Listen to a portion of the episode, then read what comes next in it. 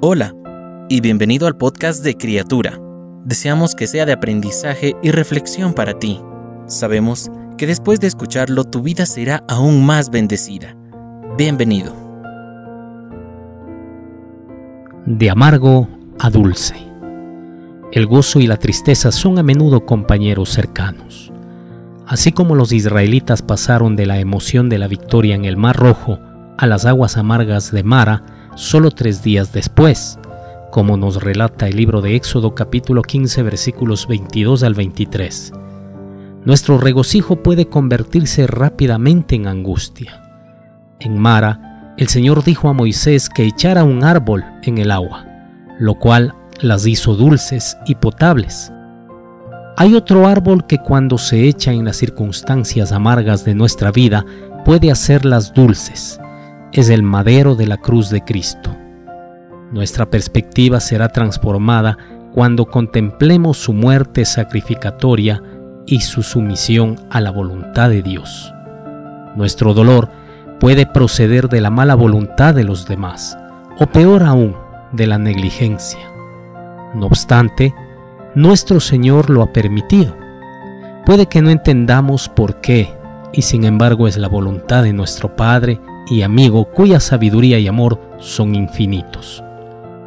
Cuando decimos, si a Dios y a medida que su Espíritu nos revela su voluntad por medio de su palabra, las circunstancias amargas de nuestra vida se pueden volver dulces. No debemos quejarnos de lo que el Señor permite, más bien debemos hacer todo lo que Él nos pida que hagamos. Jesús dijo que hemos de tomar nuestra cruz diariamente y seguirlo.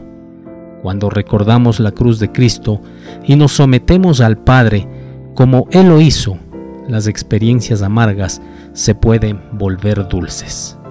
Dios usa nuestras dificultades para mejorarnos, mas no para amargarnos.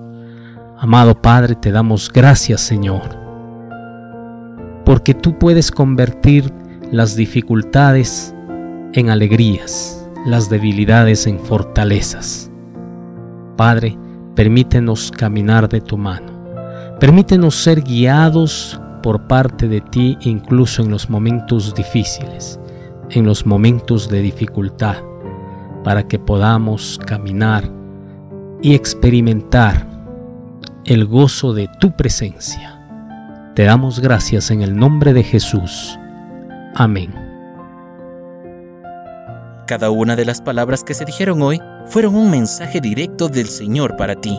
Oramos para que Dios siga bendiciéndote. Si no lo has hecho, te invitamos a que te suscribas y compartas este podcast y pueda llegar a más personas. Deseamos que cada día seas una nueva criatura.